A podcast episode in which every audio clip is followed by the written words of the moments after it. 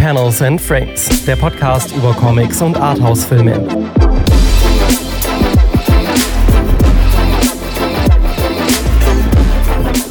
Hallo und herzlich willkommen zu Folge 05 von Panels and Frames, eurem Lieblingspodcast für Comics und Arthouse-Filme. Mein Name heißt Johannes. Mein Name ist Luca. Und wir heißen euch herzlich willkommen. Schön, dass ihr auch heute wieder eingeschaltet habt.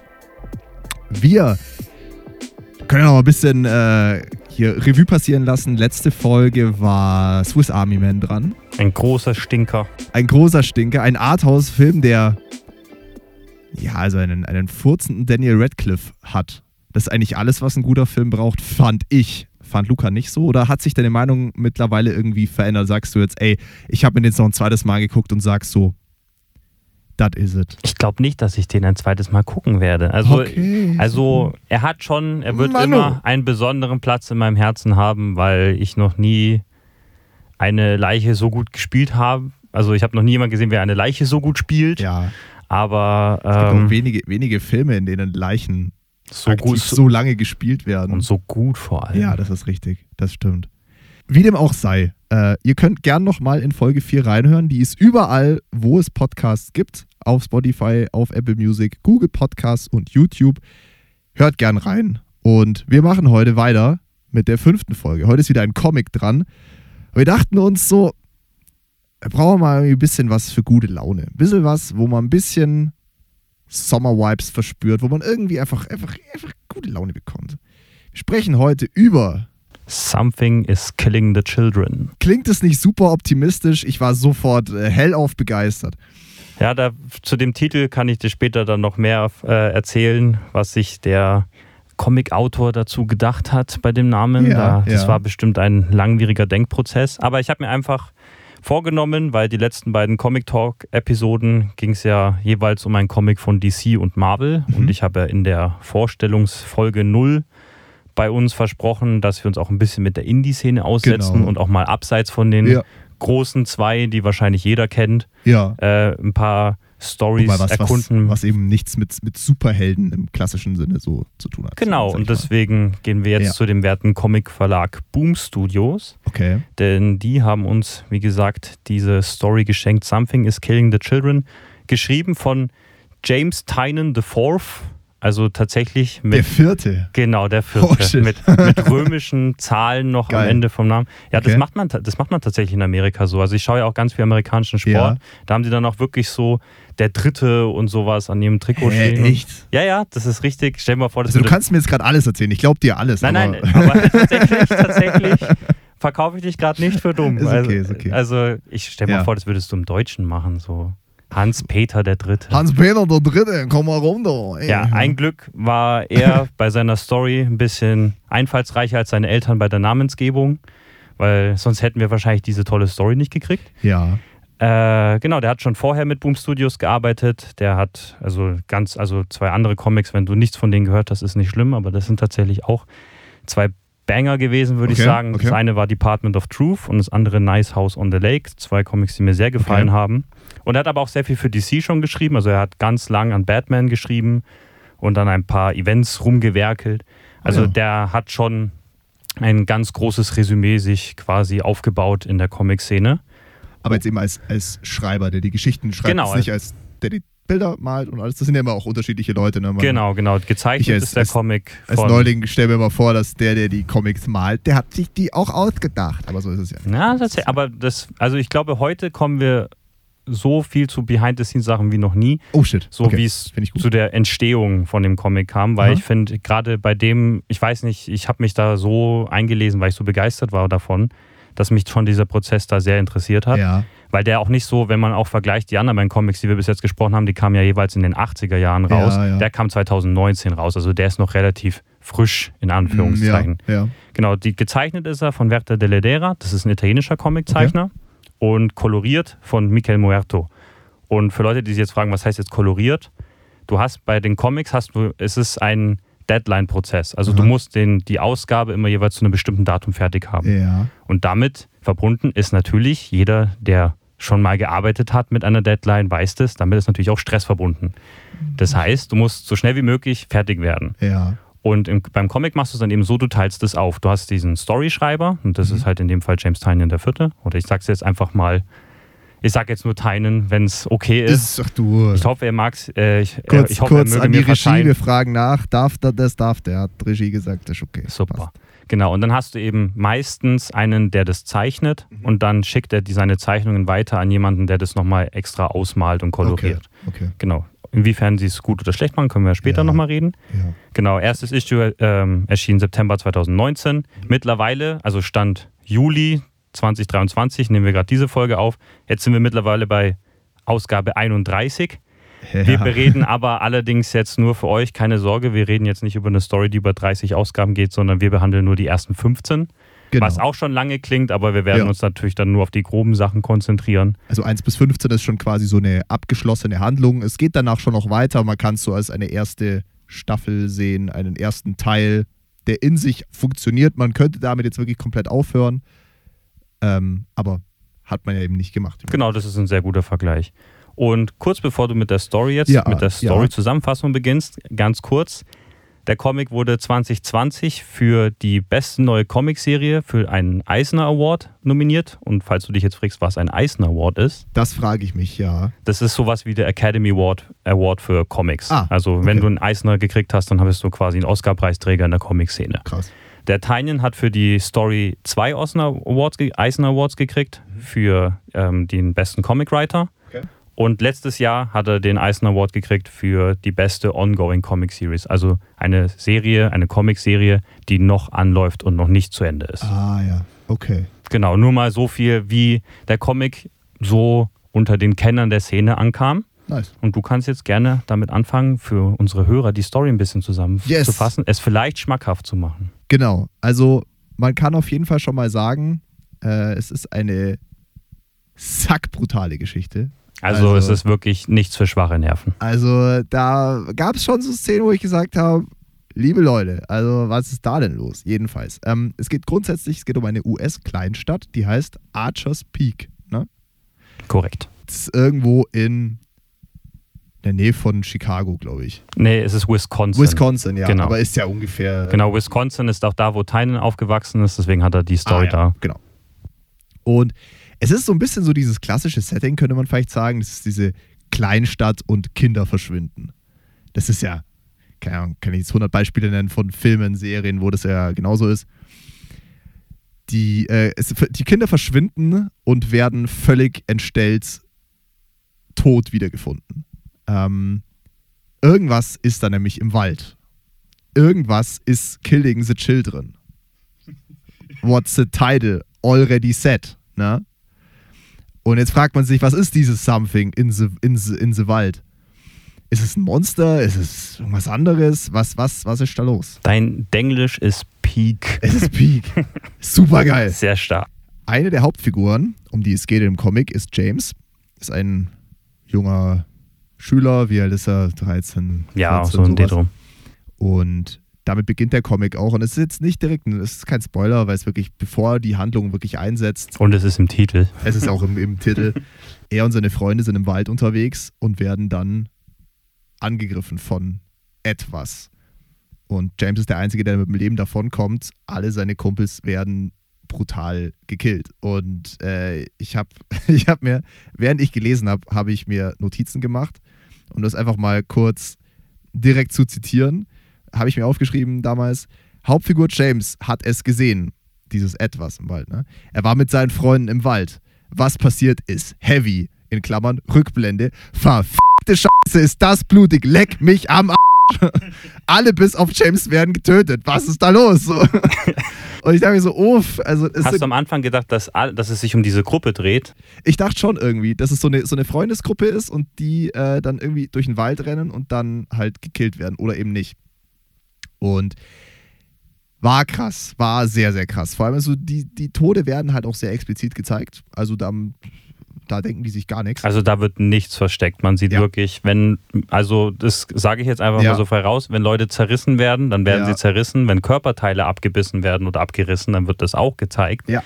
Wenn Sachen verrotten, wird das auch gezeigt. es, ist, es ist übel, es ist wirklich übel. Aber sagen wir mal so, es wird, ähm, also ich fand so, ich kann ja später noch so Ja, mehr, wie ja. ich es halt beim ersten Mal lesen fand, aber ich muss, also es hält, sich an der Grenze bei mir noch, weil, Ja. weil es nicht zu realistisch dargestellt Es wird. ist vor allem jetzt nicht so, so, ich sag mal so selbstzweckhaft, so von wegen so, Hauptsache, wir sind brutal, guck mal, was wir uns trauen und so. Genau, Comics. Ja. Es ist immer noch eine Story, die halt düster ist, aber es, ne, es macht schon, es wird in einen größeren Zusammenhang gegeben. auf jeden Fall, ja. Jedenfalls glaubt kein erwachsener Mensch in dieser Stadt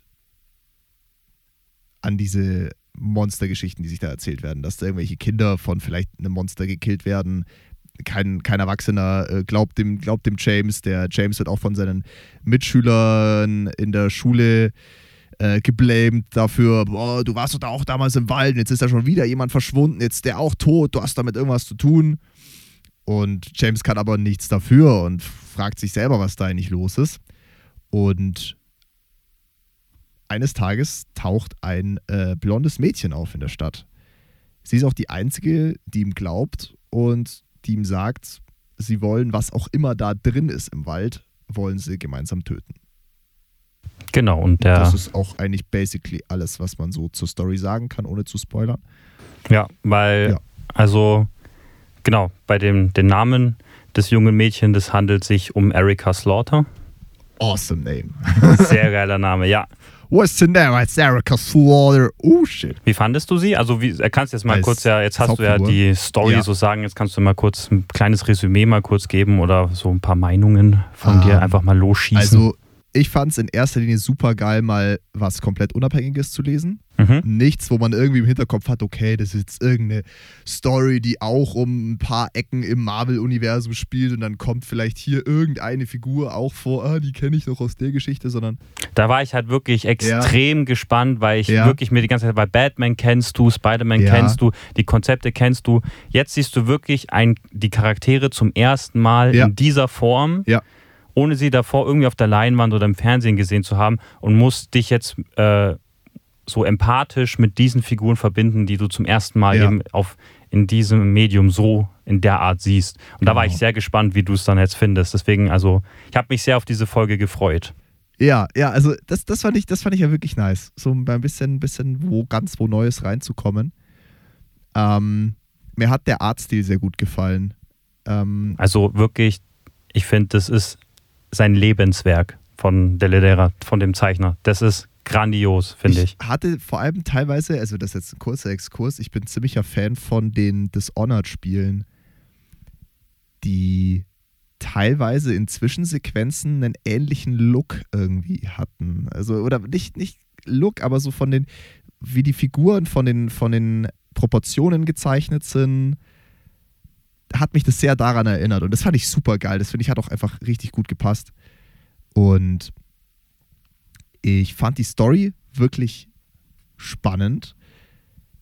Ich fand die Atmosphäre super geil. Also vor allem, man nimmt ja eigentlich so diese ganz basic, diese Basic-Geschichte von, ich meine, irgendwas ist im Wald und entführt Kinder. So, das ist ja, hast du schon hundertmal gesehen. Und das nimmt diese Geschichte, aber macht da wirklich ein richtig drastisches Setting draus. Also, dass es eben keine Kindergeschichte ist, die man so erzählt, so, da im Wald, da ist ein Monster und oh, das nimmt die Kinder mit, sondern da ist was im Wald und es zerlegt, das zerlegt halt einfach die Leute. Und, und dass du, dass du halt wirklich, dass du halt da wirklich vielleicht nicht direkt Schiss hast, aber auf jeden Fall halt wirklich into it bist und wirklich mitfieberst mit den, mit den Charakteren. Ich kann das total nachvollziehen, Ja. weil damals, als 2019 Ja. das rauskam, weil für mich persönlich, also ich weiß nicht, ob du das von mir wusstest, ich glaube schon, für mich ist ja eigentlich, wenn ein Kind in einer Story stirbt, dann ist es Ja. für mich eigentlich so ein Tabu. Ja, Weil die- Recht. Die ist meiste natürlich- Zeit ist, weil du merkst einfach richtig, wie die meiste Zeit es nur benutzt wird dazu, dass du dem Zuschauer quasi ein bisschen so, dass du ihn schockierst.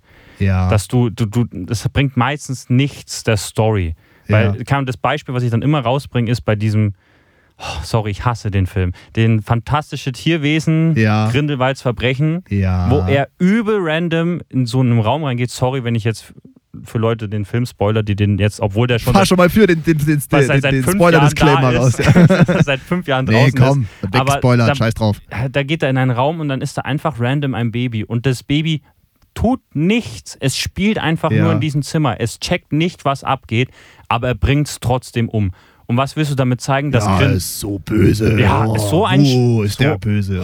Okay, und da war ich so, in dem Moment, da dachte, war ist der Film schon für Ja. mich gelaufen gewesen. Da dachte ich mir, das ist einfach so billig, das ist so kacke und es hat mich richtig wütend gemacht. Und deswegen habe ich die Finger gelassen von einem Ja, Titel ja. Something is Killing the Children, weil ich mir dachte, das kann nichts für mich sein. Und dann war aber so ein riesen Hype, als das erste Issue rauskam. Ja. Wirklich, es gab, wenn wenn du, wenn du ein Issue, ähm, wenn eine Ausgabe ausverkauft ist, dann machst du einen Reprint, damit die Leute, die es verpasst haben, das nochmal kaufen können.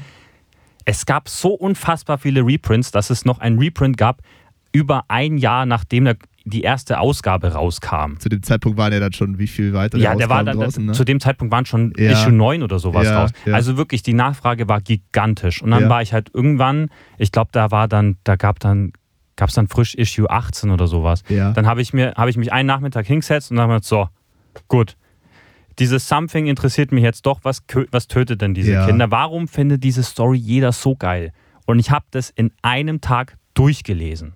Weil ich Ja. wirklich, ich war, wie, wie du meinst, so, du bist so gefesselt. Du, ich finde, du kannst nicht anders, als sofort weiter zu blättern, weil es dich so interessiert, wie es weitergeht. es kommen halt auch einfach so, so viele interessante zusätzlich Storylines dann irgendwie rein. Also dass es halt nicht, sich nicht nur darum dreht, da ist halt ein, da ist etwas im Wald und dann gibt es da die Kinder und dann gibt es diese Erika, die irgendwie aufpasst, dass da nichts passiert. Genau, und, und es werden die Kinder nicht nur umgebracht, weil es dann schockierend ist, sondern du merkst den, den Effekt, den es an die Bewohner der Stadt hat, dass ihre Kinder sterben.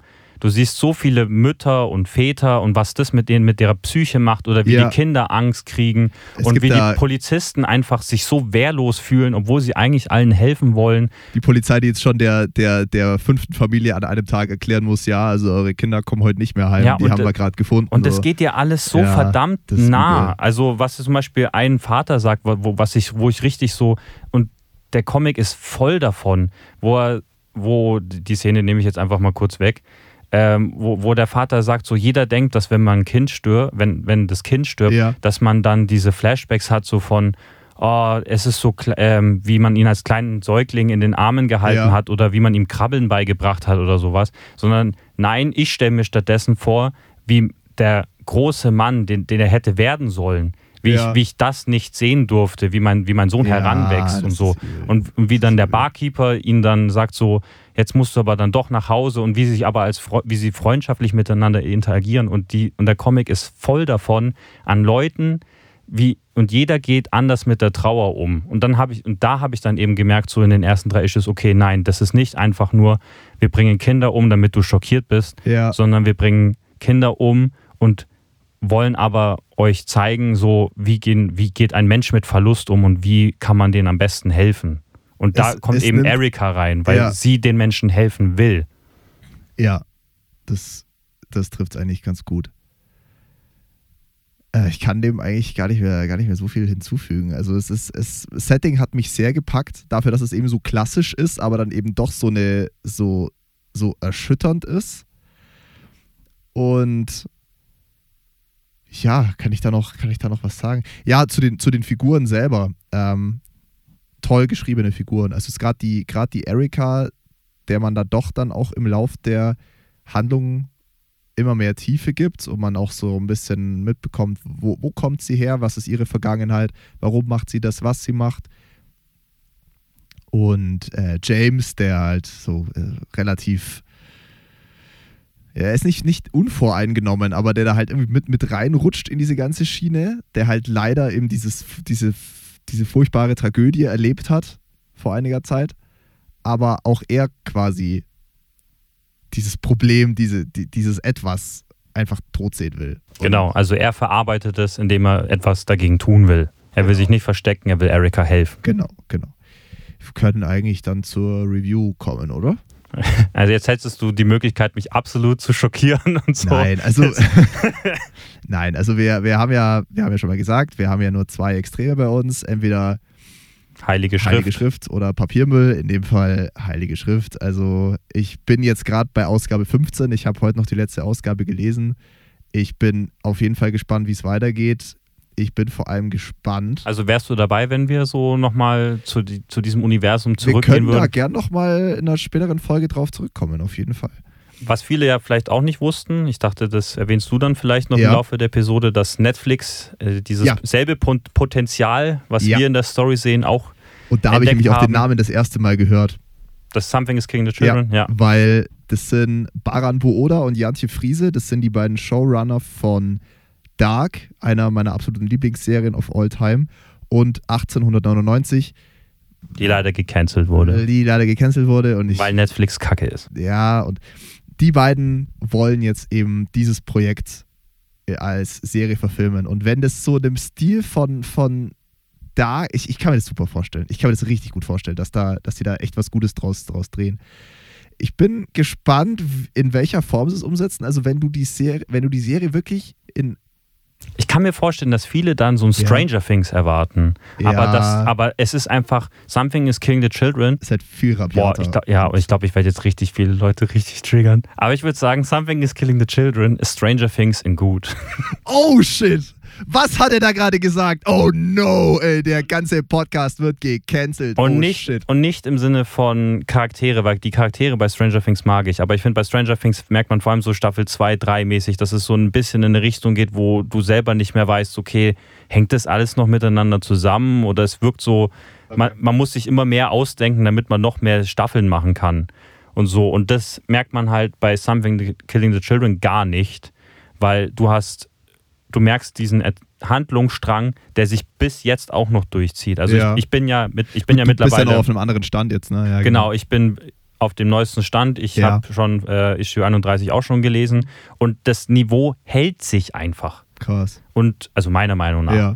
Und ähm, natürlich gibt es ab und zu mal ein Issue, was du sagst, okay, das hat sich jetzt mal ein bisschen gezogen. Ja, was halt klar. mega ätzend ist, du musst Passiert da, ja nicht immer irgendwie krass. was irgendwas. mega ätzend daran ist, du musst einen Monat warten, bis die nächste Ausgabe kommt. Das ist schrecklich. Also das, Okay. du, hast, du hast halt den Vorteil gehabt, du Ja, konntest ich, alles ich, auf ich einmal rush da jetzt durchlesen. durch, durch die 15 Issues und gar kein Stress, ja. Ja, aber gut. Nee, hat mir, hat mir sehr gut gefallen. Ich bin gespannt, wie es weitergeht. Und Dann haben wir die Heilige Schrift. genau, dann haben wir, haben wir alles gut, heute alles gut. Wenn ihr jetzt sagt, okay, boah, wir sind hooked, wir wollen uns das auch reinziehen, dann würden wir euch an dieser Stelle entlassen. Hört euch gern die anderen Folgen auf Spotify, Apple Music, Google Podcasts und YouTube an. Kommt gerne vielleicht später wieder auf diese Folge zurück. Dann könnt ihr euch noch die, den Rest anhören, unseren, unseren Spoiler-Part quasi. Und besucht Comic-Shops, wenn ihr euch, wenn das Interesse geweckt worden ist, dass ihr den Comic vielleicht dann halt lesen wird, unterstützt die. genau, Könnt auch auf Amazon schauen, aber natürlich unterstützt auch gerne unseren Podcast. Wenn ihr den über Spotify oder Apple Music oder so hört, könnt ihr da gerne eine Bewertung dalassen. Einen lieben Kommi. Und ja. Spoiler-Disclaimer. Obacht! Es folgen Spoiler. Wir wollen keine Beschwerden hören. Wir haben euch hiermit gewarnt. Wo haben wir aufgehört? Erika will das Monster töten. Wir können einfach mal sagen, wie es ist. Dieses Something in the Forest ist ein Monster. Ein riesengroßes, wie, wie, wie würde man das beschreiben? Hat so ein bisschen, so mehrere Beine, mehrere Arme, glaube ich. Das ist so das Einzige, wo ich sage, so, Ja. das ist so meh. Also das Monster-Design gefällt mir jetzt nicht so. Es ist, es ist relativ, ich würde sagen, gewöhnliches Monster. Hat so, so rote, leuchtende Augen, ganz klassisch. da Ähm, kann man dann, weil wir haben vorhin den Ja. Artist gelobt, da können wir dann den Colorist loben. Ja, Also den Muerto, weil der hat wirklich, also wie er malt, der Comic ist ziemlich dunkel immer in der Nacht. Er arbeitet sehr, sehr viel mit Blau- und Schwarztönen. ja. Aber ja. das Blut malt er fast schon neonmäßig. Boah, das, also. Das, und das, das ja, sticht dann richtig raus. Wenn das Blut spritzt, dann spritzt Ja, anders. und also er hat wirklich, also fabelhafter Job, sowohl vom Artist als Ja. auch vom Colorist, wie die Ja. beiden, den, der Comic schaut einfach nur genial aus. Auch die Augen von Erika, die ja so richtig Ja, giftgrün leuchtend sind und Richtig. so, die stechen immer hervor. ja, Also mega starker Job. genau. Also Erika und James wollen jetzt losziehen und dieses Monster zur Strecke bringen. Es wird kurz darauf eine weitere Figur eingeführt, die auch eine sehr wichtige Rolle spielt, und zwar Tommy. Das ist ein Restaurantbesitzer in dem, in dem Ort.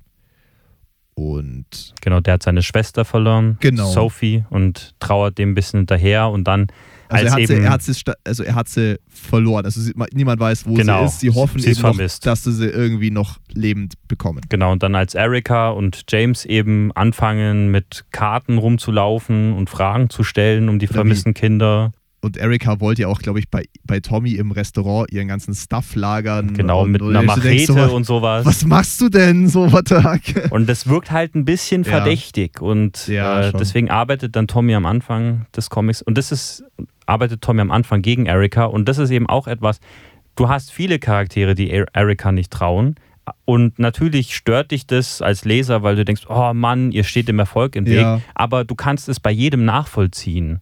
Du bist bei, bei keinem Charakter handelt dumm, sondern alle Charaktere handeln Das mit dem, was richtig. sie wissen Ja, sowohl die Polizisten als auch Tommy, als auch die Eltern, alle, Völlig, alle ja. arbeiten so zusammen oder arbeiten halt mit dem, was sie haben, was niemand- oft nicht viel ist. niemand ist eben jetzt so wie jetzt, wie jetzt dein Grindelwald-Beispiel vorher so aus Prinzip, ich bin böse, weil ich böse bin und deswegen mache ich jetzt dieses und jenes, sondern du kannst wirklich jede Figur irgendwie verstehen. Genau, genau. Sogar das Monster irgendwie, weil das Monster hat ja Babys, das es füttern muss. Genau, das, das- halt nicht unterscheidet, das ist halt Beute für, Ja, für ihn. und ich finde diesen Plot so genial, weil Erika versucht quasi sich Muster zu erschaffen ja, und dann sagt sie, okay, ich habe jetzt den Zufluchtsort des Monsters ge Ja. gefunden und geht in die Höhle rein, lässt James draußen und dann kommt es eben zu dem großen Reveal, dass halt Tommy ihr gefolgt ist und dann sind sie in der Höhle und finden einen gigantischen Berg an Körpern der vermissten Kinder, die halt leider Gottes alle schon, für, für die alles schon zu spät ist. ja, Und dort checkt dann Erika, Moment mal, ein Monster dieser Art, das würde die Körper nur aufbewahren, wenn es Kinder hat. ja. Und dann merkt sie ja quasi, scheiße, ich kämpfe nicht nur gegen Gibt ein noch Monster, mehr, es ja. gibt noch mehr. Und das ist der erste große Plot-Twist quasi so in Ja. den ersten fünf äh, Dingern, weil du dir denkst, so, ah, jetzt haben, hat sie das Monster gefunden. Jetzt sind wir vielleicht am Ende bald von diesem Problem, aber dann entstehen äh, tatsächlich dann noch viel mehr Probleme oder in Zahlen dann halt fünf, weil es dann eben fünf Kinder sind, die Genau. dann noch heranwachsen. der Fight in dieser Höhle war insofern halt auch einfach krass, weil Tommy das Monster gar nicht sehen kann. Genau, Genau. tatsächlich. Er sieht einfach nur, wie Erika gegen irgend sowas Unsichtbares kämpft. Also es, ist, es passiert wirklich. Also er sieht, dass da halt irgendwie was ist, aber er, es ist halt unsichtbar für ihn.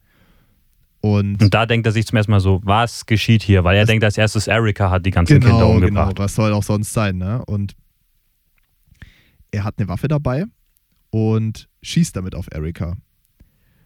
Das Problem ist nur leider, Luca hat es ja gerade schon erwähnt, Erika und James sind ja zu der Höhle gemeinsam gelaufen, aber Erika hat James quasi draußen geparkt und hat gesagt so, Kalle, ich mach das allein, ich gehe jetzt in die Höhle, du wartest draußen. Hat der James natürlich gesagt, das machen wir, hat er dann aber doch nicht gemacht, ist in die Höhle rein und wird dann von dem Schuss getroffen. Die Ereignisse überschlagen sich quasi.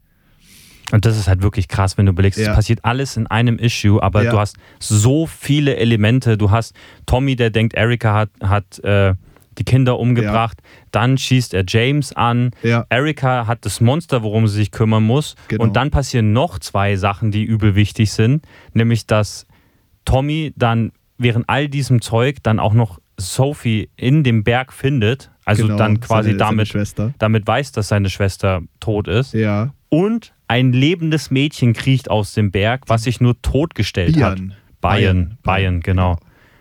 Und, und das ist auch so, das war auch so eine mega, also das klingt jetzt übel komisch, Ja, vor allem jetzt, aber es war eine übel süße Szene, weil da kommt dieses ängstliche Mädchen ja, und Erika ist so unter Stress, wie gesagt, all diese Faktoren kommen zusammen. Und dann sagt sie so, hallo, ich bin Bayern. Und dann sagt sie, Moment mal, eine Bayern stand gar nicht in der Vermisstenliste. ja. Und das Mädchen total verängstigt so, tut mir leid und Ja. zittert und sie so, nein, nein, alles gut und schaut erst, ob es dem Mädchen gut geht, bevor sie irgendwas anderes macht. Ja. Und in solchen kleinen Szenen siehst du einfach, wie viel Herz Erika für Menschen hat. ja. Sie beleidigt auch, also selbst immer wenn Menschen ihr richtig doof kommen, dann sieht sie immer so, ja gut, aber der weiß es ja auch nicht, was wirklich Ja, abgeht. Deswegen genau. kann ich ihm nicht wütend sein. Sie zeigt immer Verständnis. ja. Und das finde ich eben, also ich finde, Erika ist so ein grandioser Charakter. Tolle Hauptprotagonistin, ja, das stimmt. Das Und stimmt. dann sorgt sie eben mit einem Mittel dafür, dass Tommy die Monster auch sehen kann. Sie hat irgendwie so, so ein magisches Messer, Genau, das sie genau. ihm in den Kopf rammt. Also in dieser Szene passiert so viel crazy Scheiß. Und Ja, da, Warte mal kurz, du kannst, kannst ja nicht sehen, oder? Ja, Moment, ich hol mal kurz mein Messer und dann hau ich dir das so in die Schläfe rein, zack. Aber er, es passiert ihm jetzt so gesehen nichts und er kann dann halt die Monster sehen. genau, er kann dann die Monster auch sehen. Was wir, wollen wir es jetzt schon vorwegnehmen, warum nur Kinder das sehen können? Hast du es verstanden eigentlich? Ich hab's, ähm, ich hab's insofern verstanden, dass irgendwie die Kinder, also dass es halt einfach mit der, mit der lebhaften Fantasie der Kinder zusammenhängt. Mhm. Dass Kinder halt einfach eher sich noch eben, das ist eben wieder eins dieser, dieser klassischen Mittel, wie man es vielleicht noch aus seiner eigenen Kindheit kennt. Keine Ahnung, man, man liegt nachts im Bett und dann ist irgendwie die Schranktür offen und dann hängt da vielleicht eine Jacke dran und man stellt sich so vor, oh, was, wenn da jetzt ein Monster im Schrank äh, ist und auf einmal ist es einem dann so präsent, dass man wirklich davon überzeugt ist, dass da jetzt gleich aus dem Schrank ein Monster rausspringt oder so. Und das ist ja auch, glaube ich, die Basis im, in Something is Killing the Children, warum die Kinder die Monster sehen. Nur dass halt leider das Problem ist, dass die Monster halt tatsächlich lebendig werden. Genau. Und die Kinder dann halt wirklich killen. Ja, so. das Ding ist, Ja. die Kinder sehen sie nicht nur, sondern sie manifestieren sie auch noch. Genau, Und das ist genau. eben dann der große Twist am Ende, dass Oh, ich James. hab's richtig verstanden. Ja, sehr gut.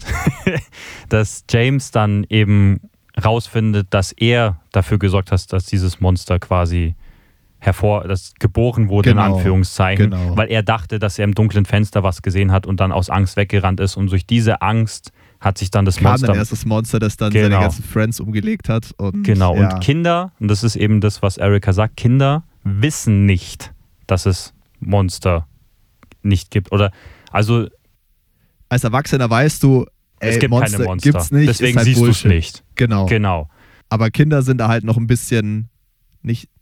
Ist naiv das richtige Wort oder halt einfach leichtgläubiger? Genau, die, die, Den könntest du alles erzählen. genau, so, die, die, die sehen einen dunklen. Wald, die sehen einen dunklen Ja. Wald und haben Angst, da reinzugehen. Die, die wird es jetzt, wenn jetzt aus dem dunklen Wald ein Monster rausspringt, dann würden die, dann würden die sagen, ja, habe ich mir doch gedacht. Da, also das überrascht mich gerade überhaupt gar nicht so. Und ja, genau. und das ist eben auch etwas so richtig cool durchdacht, cooles Konzept. Ja, schon. Und Dass du also dieses, dieses klassische Mittel nimmst, aber das halt einfach so weiter denkst, finde ich cool. da, diese Szene ist dann auch eben die Szene in der Höhle, ist so die Schlüsselszene, wo sich bei Tommy das so ein bisschen verschiebt, dass du so, dass er war davor so der Antagonist, Ja. der Erika immer im Weg stand, der dich als Leser halt übel aufgeregt hat, weil Ja. du sagst so, Mann, hör auf, Du ihn aber trotzdem verstehen kannst, Genau. warum er halt handelt, wie er handelt. weil er trauert um seine Schwester. Die Mutter geht auch nicht gut mit dem, mit dem vermissten Fall der Tochter um. Ja. ja. Die ist auch äh, sehr distanziert zu ihrem Ja. Sohn. aber man auch sie versteht, weil sie Genau. einfach komplett depressiv ist und einfach keine, keine Kraft hat. Mit dem Verlust umzugehen, genau. Genau, und also einfach, die Figuren haben da wirklich eine, eine Tiefe, das ist, äh, ich finde das schon sehr gut. Genau, und Tommy rettet dann eben, er sagt dann eben, weil Bayern und James haben dann übel Angst, James angeschossen. Ja, ja. Und dann sagen sie ihm so, kannst du uns hel also kannst du uns retten? Und dann sagst du, keine Sorge, heute stirbt niemand mehr. Und Ja. dann fühl, diesen Satz fühlst du richtig, wenn er den ausspricht, weil du Ja. einfach sagst, er hat jetzt seine Schwester verloren, aber ihm ist jetzt wichtig, dass kein Kind mehr dran glauben muss. Richtig, genau.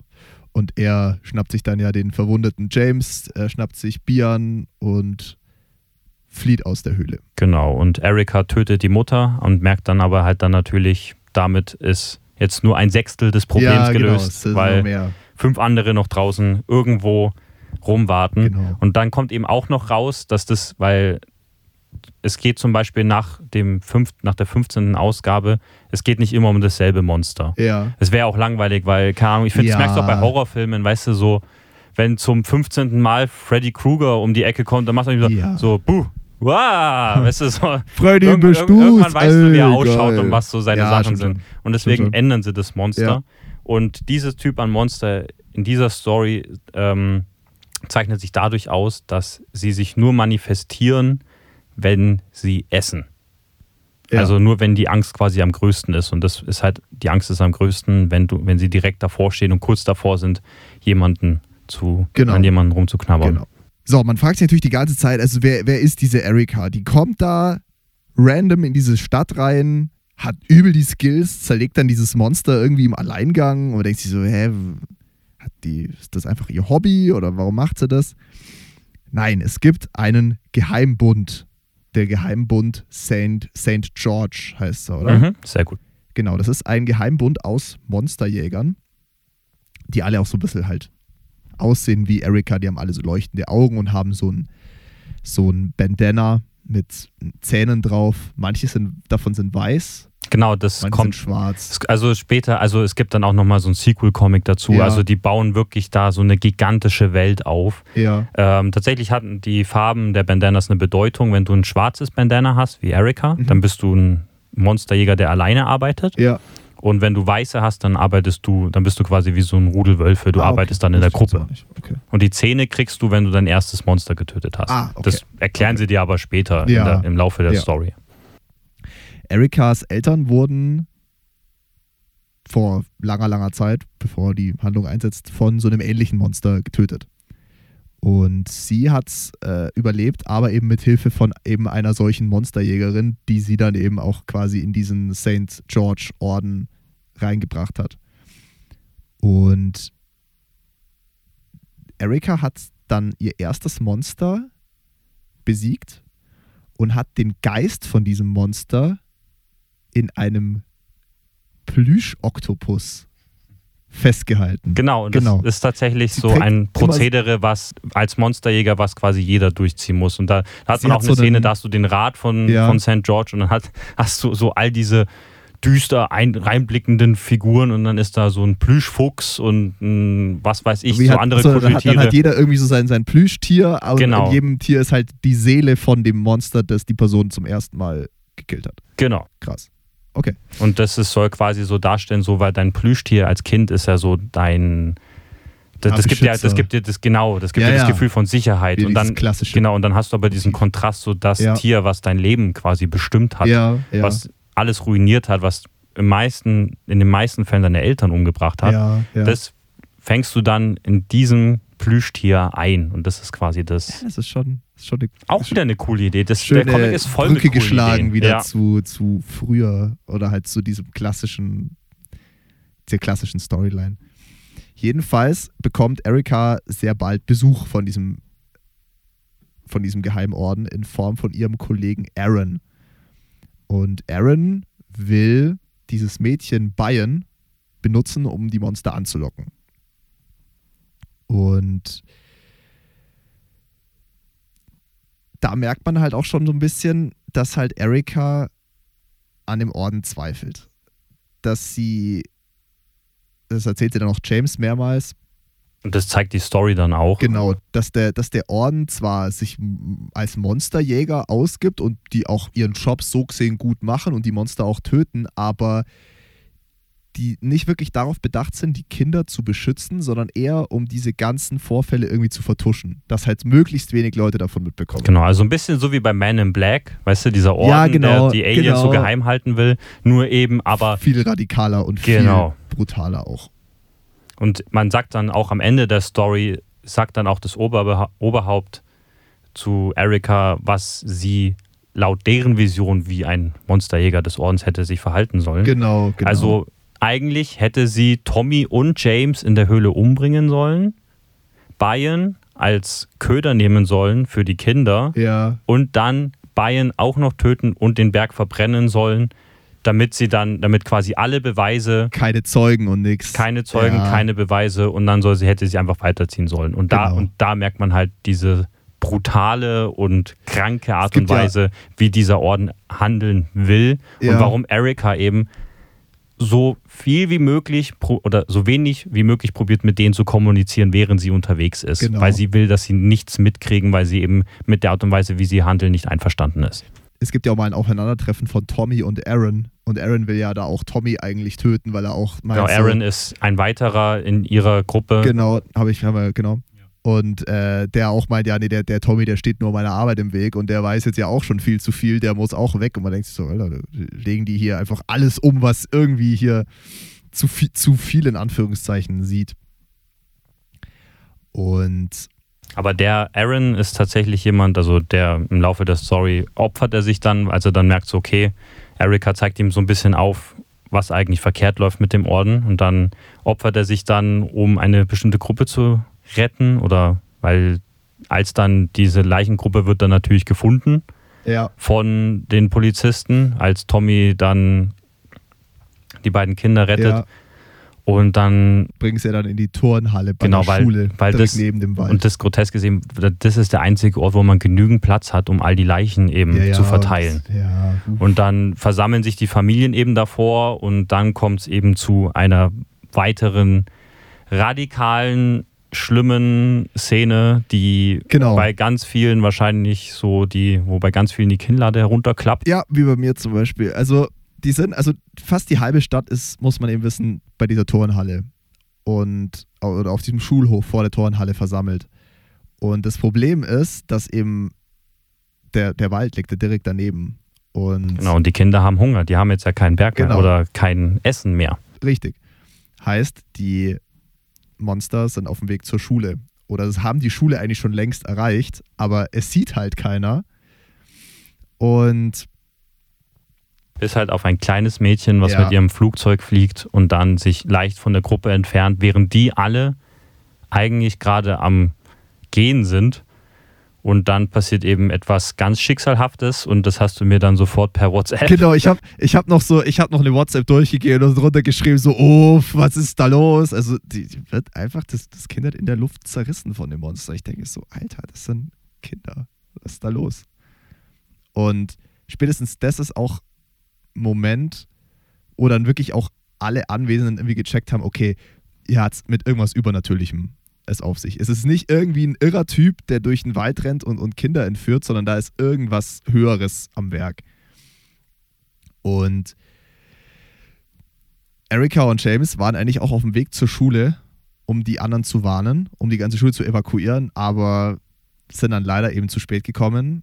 Und Aaron opfert sich dann eben für die Gruppe, damit alle in die Halle gehen können und Genau. versucht sich dann Aaron gegen diese Versucht es mit den Monstern aufzunehmen. und schafft es nicht mal Genau. für ein paar Sekunden. Weil eben die Monster mittlerweile, und das geben sie eben auch durch, je mehr sie essen, desto stärker werden sie und desto schneller wachsen sie auch. Genau. Und genau. zu diesem Zeitpunkt haben sie dann einfach schon so viel gegessen, dass es einfach, dass sie Aaron überhaupt keine Chance hat, gegen alle gleichzeitig anzutreten, was er wusste. Ja. Aber er hat, das sagt er dann auch, während er dann quasi von allen fertig gemacht wird, dass er, er hat gehofft, er hält länger durch. Und Ja, das hält aber genau. nicht mal ein paar Sekunden durch. alle Bewohner können sich gerade noch so in Sicherheit bringen. In der Turnhalle verriegeln alle Türen. Also drin ist jetzt der Sheriff der Stadt und noch, noch mal locker 100 weitere Leute. Und plötzlich haben alle keine Handyverbindung mehr. Ja, genau. Die sitzen ganz schön in der Patsche, könnte man sagen. In the meantime, wir machen kurz einen Sprung, der Orden, der heißt tatsächlich House of, wie heißt der? Also die Gruppe. St. Also, George, ja? Genau, St. George. Aber also die Gruppe, House of, genau, übergreifend. Es Ja. hat mehrere Sitze. Der Sitz heißt St. George, Haus, also, ja, und die Gruppe heißt House of Slaughter. genau. Und denen geht es halt schon seit längerem sehr gegen den Strich, was die Erika macht, weil die einfach nicht ordenskonform handelt. Und dann Die- schicken sie eben die weißen Bandanas los. Genau, dass die die Erika mal heimholen. Und auch Erika nimmt es mit den Monstern auf, wird dabei aber schwer verwundet. Und James bringt sie dann zu seinem Onkel nach Hause. Oder war es der Onkel? Nee, nee, das war der Polizist. Also das war nochmal so eine Side-Story, dass du einen Polizisten hast, der eben checkt, dass Erika und Aaron die Kinder als Köder nehmen wollten für die Monster und Ja. dann hat eben ein Mädchen befreit und gerettet. Da, oder wollte eben dieses Mädchen helfen. Und das ist eben auch etwas, er sorgt wirklich dafür, dass Erika ihren Plan nicht ausüben kann, aber weil er das Mädchen nur beschützen will, sagt sie dann einfach so, du bist ein Idiot, aber du bist ein Idiot für die richtigen Gründe. Deswegen Ja. nimm sie einfach mit und pass auf sie auf. Und das ist wieder, wieder so eine tolle Szene, wo du den Charakter von Erika wirklich siehst. Ja, Aber dann sieht halt James einfach keinen Ausweg mehr und bringt dann Erika, die verwundete Erika, zu diesem Polizisten. Und dort sehen wir dann zum ersten Mal Cecilia, das ist Genau. die Anführerin von den weißen Bandanas. Und dann siehst du so firsthand, wie die, weil Aaron hat die ganze Zeit nur gesagt und Cecilia macht's einfach, weil die macht kurzen Prozess, die schlitzt die Kehle vom Polizisten auf ja uff. und sagt so, dieses ganze Theater hier, das ist jetzt vorbei. Wir sorgen jetzt dafür, dass diese Stadt notfalls von der Landkarte gestrichen wird. Hauptsache ist, die Monster oder das Geheimnis der Monster kommt nicht an die Öffentlichkeit. Und Erika wehrt sich dann, also Erika schafft es zu fliehen, weil sich der Polizist dann nochmal heroisch opfern kann. Ja, Und dann muss halt Erika dann doch widerwillig diesen Plan umsetzen, dass sie doch die Kinder dann als Köder nehmen muss, weil sie einfach keinen anderen Ausweg mehr sieht. der Orden ist nicht nur bei diesen Polizisten zu Hause, sondern, oder hat das Zuhause des Polizisten erreicht, ein, ein Teil dieser Gruppe, sondern die anderen sind auch schon längst bei der Turnhalle und wollen jetzt in diese Turnhalle rein. Und man eben schon merkt, so, ey, der, der, die dürfen da nicht reinkommen, weil es gibt, glaube ich, e- einer der, der Mitglieder sagt so, die haben gesagt, wir dürfen so radikal vorgehen, wie wir wollen. Mhm, und schwingt dabei so eine schön, so schöne Und du Axt weißt rum. so, ey, die, die haben es nicht nur auf die Monster abgesehen. Die, die gehen da in diese Turnhalle rein und dann, dann machen, die, machen die die platt. Erika, Bian und James, Bayern und James, auf der Flucht erreichen das Camp, in dem damals alles angefangen hat, in dem Also die, das Haus von ihm. das Haus, genau, in dem, in dem, äh, in der Nähe, wo auch eben James diese seine Freunde verloren hat, doch, oder? Genau, ja, Genau. genau. Da, dort, wo alles angefangen hat. Wo, weil Erika sagt zu ihm, geh bitte zu dem Ort, wo du zum ersten Mal an dieses Ja. Monster gedacht hast. Und da gehen sie zurück.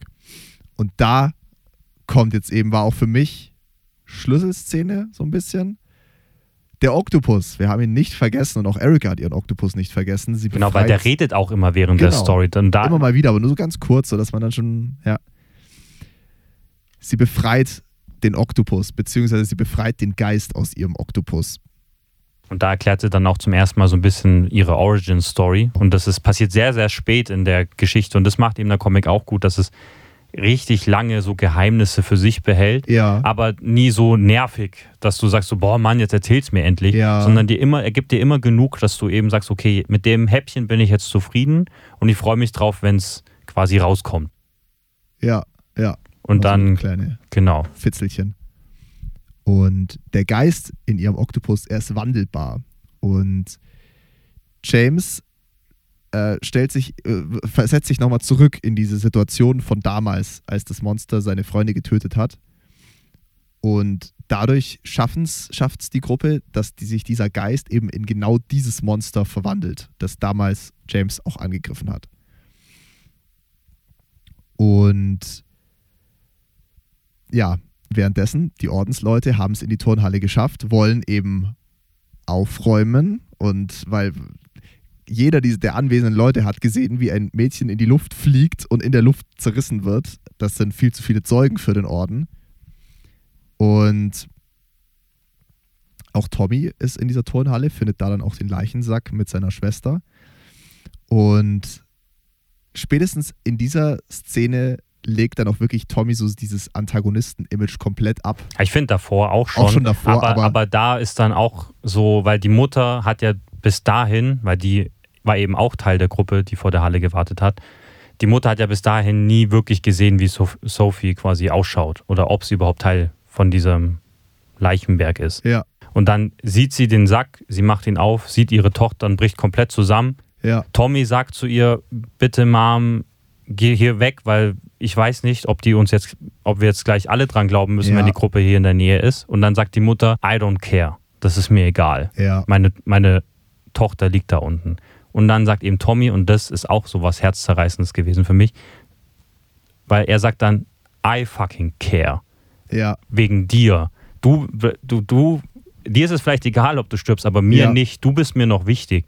Und da schaltet es dann, da klickt es auch ein bisschen bei der Mutter dann, dass Tommy ja auch noch da ist. Und was Tommy, wie, was für ein großes Herz Tommy eigentlich hat. ja, Und Tommy hat dann eben diesen absoluten, und ich kann es wirklich, ich kann es nicht genug in Worte fassen. Ich finde, das ist eines der, eines der heroischsten ja. Dinge, die ich, glaube ich, Ja. jemals in einem Medium gesehen habe, wie er einfach, wie dieser junge Mann komplett seine Zukunft in den Wind schmeißt, sein Image, er ist für immer, und ich meine, man muss sich ja nur so Serien wie Jeffrey Dahmer oder so angucken, Ja, wie du einfach, wie die ganze Gesellschaft dich dann verurteilt, wenn du sowas machst, zu Recht natürlich, Ja. um Gottes Willen. Aber er hat es nicht gemacht. Aber Ja. er geht eben zu dieser Gruppe hin und sagt, was, wenn es eine andere Lösung gibt, als alle Menschen umzubringen? Was, wenn ich die Kinder umgebracht Er habe? nimmt, er nimmt die Schuld auf sich. Ja. Genau, und was, wenn alle es gesehen haben? Jeder Dorfbewohner befindet sich gerade in dieser Halle. Jeder Dorfbewohner Ja. hat gesehen, wie dieses Mädchen zerrissen wurde. Was, wenn aber alle sagen, ich war es, nur damit du halt die, damit halt die Stadt in Ruhe gelassen wird, Ja. dass ihr uns jetzt nicht alle umbringt. Und Genau.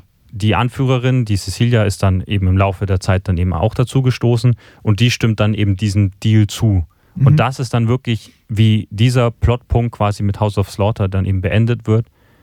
Tommy, und das wird dann auch gezeigt eben in den Nachrichten, er wird wirklich so dargestellt als Massenmörder, als Serienkiller, Ja, der all die Kinder umgebracht hat und sie betonen sogar noch seine eigene Schwester ja, und ist im genau. Gefängnis und was weiß ich. Und, und, die, und das ganze Dorf schaut immer auf ihren jeweiligen Fernseher oder Radio dann eben zu. Die wissen halt ganz genau, ja, das stimmt halt nicht, Ja. aber immerhin, Aber dieses Ende war wirklich.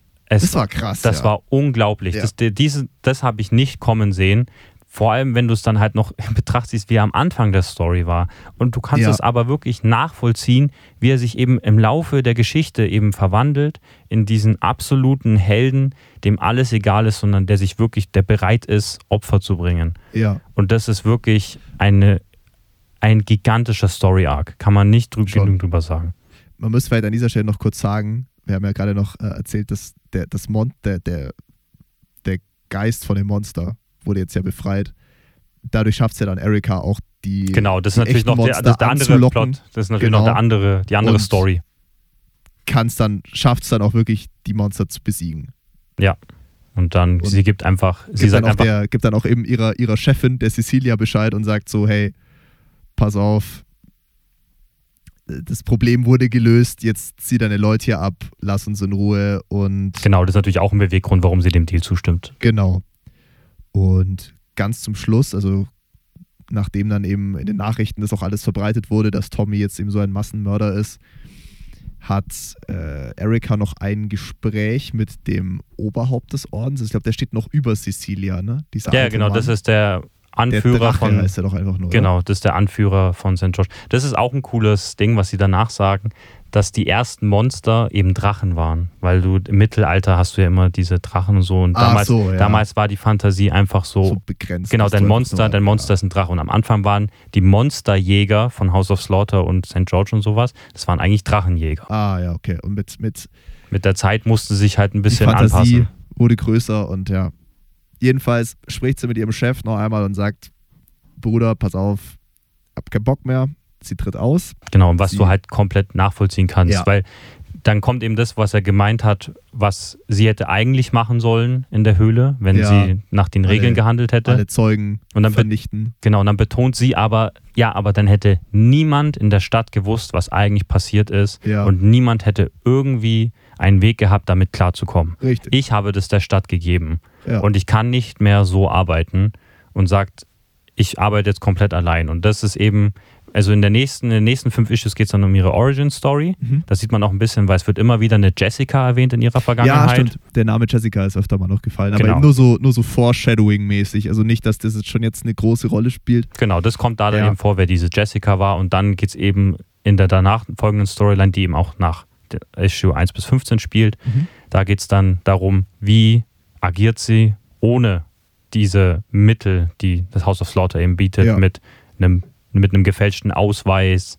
mit notfalls eben diesem Telefonanruf, der dafür sorgt, dass sie aus der Polizei, ähm, aus dem Polizeigefängnis dann eben kommt, Ja. ohne irgendwie einen Grund oder Kaution und sowas, weil diese Macht hat eben Ja. das House of Slaughter, weil sie konnten, also das ist auch eben wie, wie bei dem Simpsons-Film, weißt du, wo die einfach diese, wo die einfach Springfield verschwinden lassen.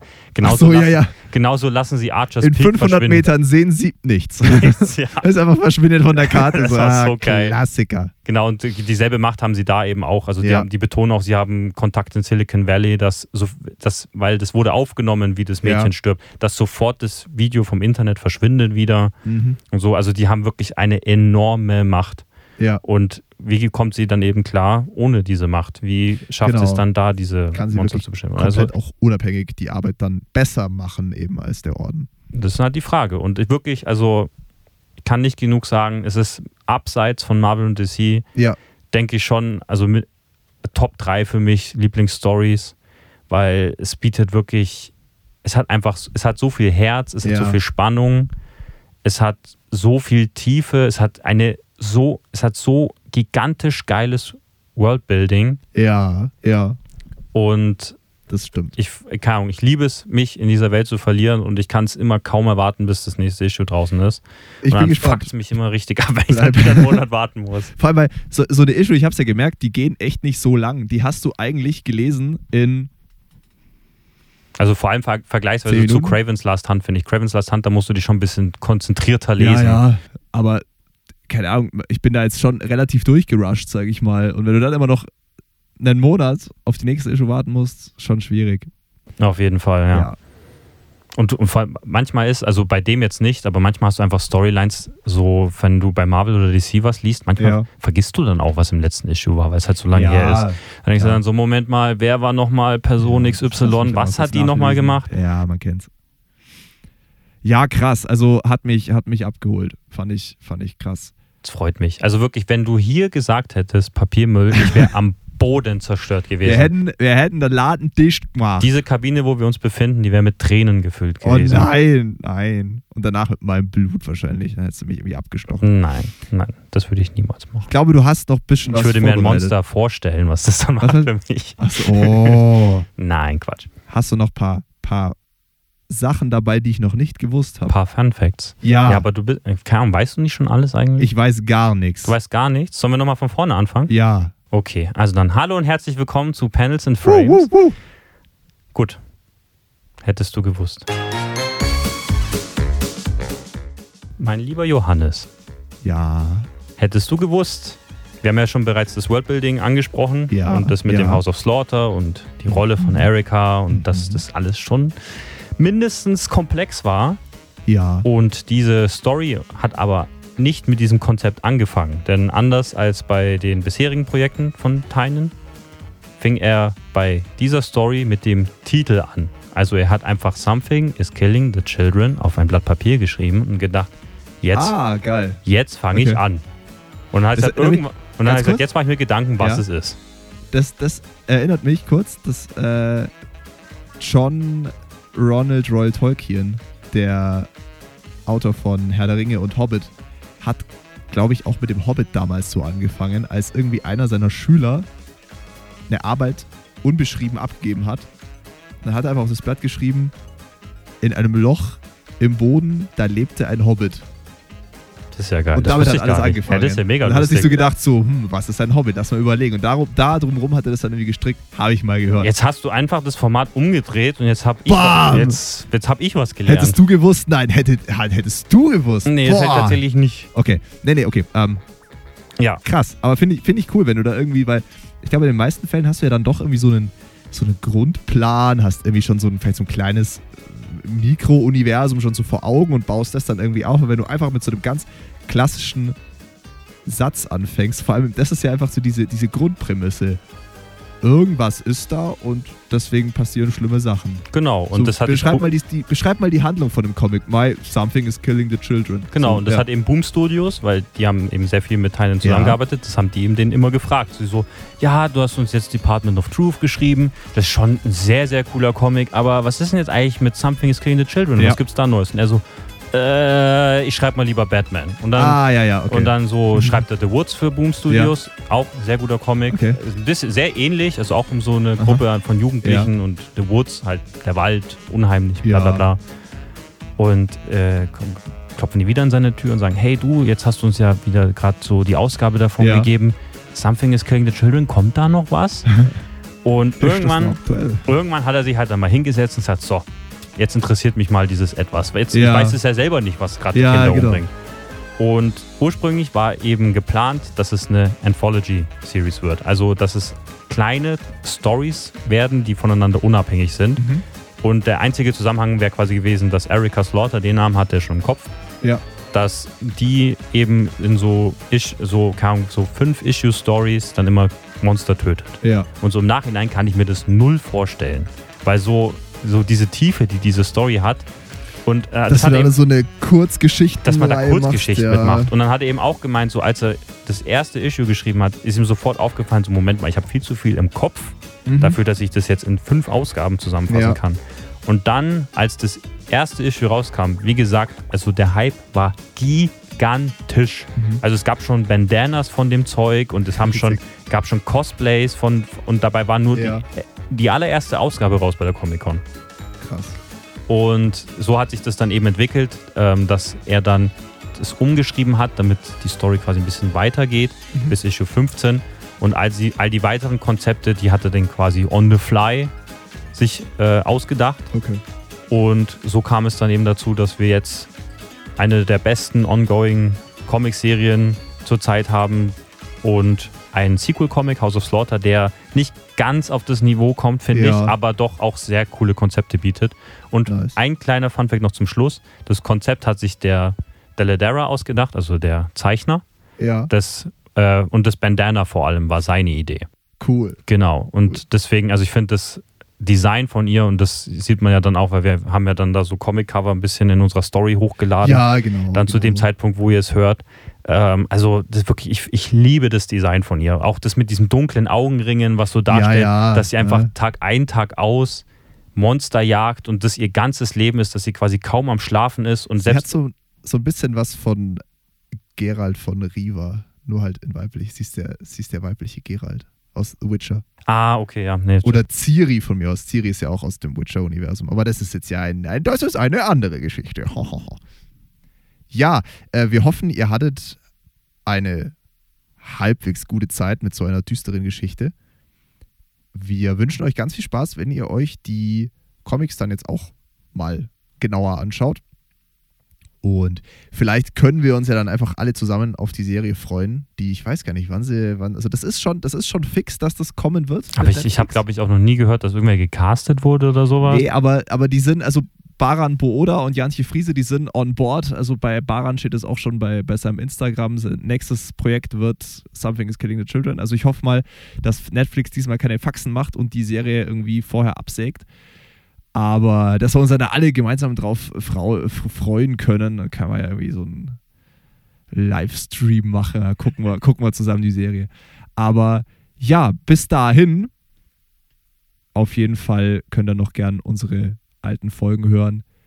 Guckt gern vorbei bei Spotify, bei Apple Music, bei Google Podcasts und YouTube. Lasst gerne eine positive Bewertung da. Ihr könnt bei YouTube auch gerne ein Abo dalassen. Ihr könnt auch bei Spotify, ihr könnt überall Abos dalassen. Ich glaube, man kann ja eigentlich überall. Man kann nie genügend Abos haben. Man kann nie genügend Abos machen. Und deswegen würden wir uns da sehr drüber freuen. Bleibt gern dabei. Die nächste Folge wird sich wieder um einen Film drehen. Und diesmal steht der Film auch schon fest.